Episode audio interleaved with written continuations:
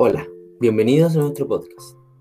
Hoy hablaremos sobre la aculturación y el mestizaje en la sociedad de casta colonial.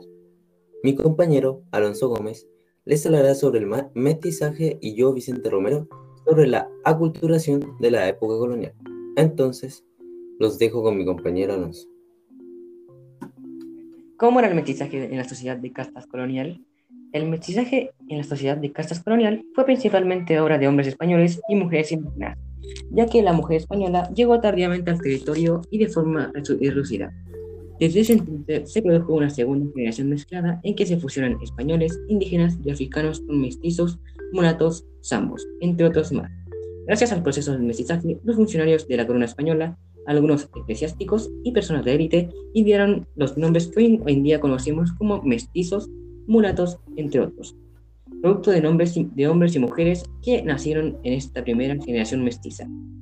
El ideal de quienes detentaron las posiciones jerárquicas era para establecer una sociedad pigmentocrática que define tu estado social dependiendo de tu color de piel, las que se creaban a nivel estructural socio-racial. Esto se reflejaba, según la creencia de la época, la proporción de sangre que había recibido de los tres grupos sociales principales, que eran los españoles, blancos, indios y africanos negros. Esta estratificación social ha sido denominada como sistema de castas. Ahora los dejaré con mi compañero Vicente para que les explique la aculturación. Hola de nuevo. Ahora les explicaré cómo era la aculturación en la sociedad de castas colonial. El proceso de colonización llevado a cabo por la corona de Castilla representa desde su inicio el encuentro entre culturas diferentes y entre lenguas diferentes. Representativa de formas de vida variadas, la relación lingüística que se establece es más compleja que la mera entre castellano e indígena, puesto que no hay que considerar los contactos con otras lenguas ibero-románicas e indoeuropeas.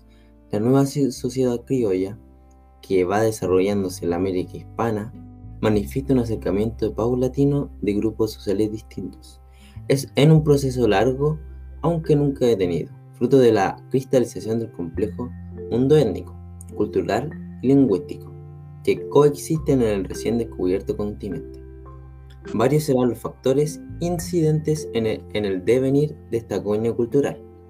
La dominación sociopolítica y económica, la inmigración de determinados grupos sociales, como es el caso de los misioneros y la migración interna. En esta situación, la lengua castellana aparecerá habitualmente como dominante. Ahora los dejo con mi compañero Alonso para que les explique la conclusión. En conclusión, la calidad, el prestigio y el estatus social de un individuo dependían de cuán cerca o cuán lejos esté del color blanco, representado por los españoles. Estos eran quienes ocupaban el pináculo de la pirámide jerárquica, más aún si eran beneméritos o hijos de descendientes de los primeros conquistadores. A medida que se mezclaban con sangre india o negra, su posición bajaba en la escala social. En mi opinión, pienso que si en la actualidad pasara este tipo de jerarquía pigmentocrática, el pueblo estaría en completo desacuerdo, ya que desde mi punto de vista nadie es mejor que nadie solo por el color de piel o nacionalidad. En la época colonial, esto estuvo de acuerdo porque en esos tiempos no eran muy democráticos que digamos, y como toda la política jerarquizada era controlada por el español, este tipo de cosas no se conseguirían como en la actualidad. Y este ha sido nuestro podcast del mestizaje y en la sociedad de castas colonial. Gracias por escuchar. Adiós.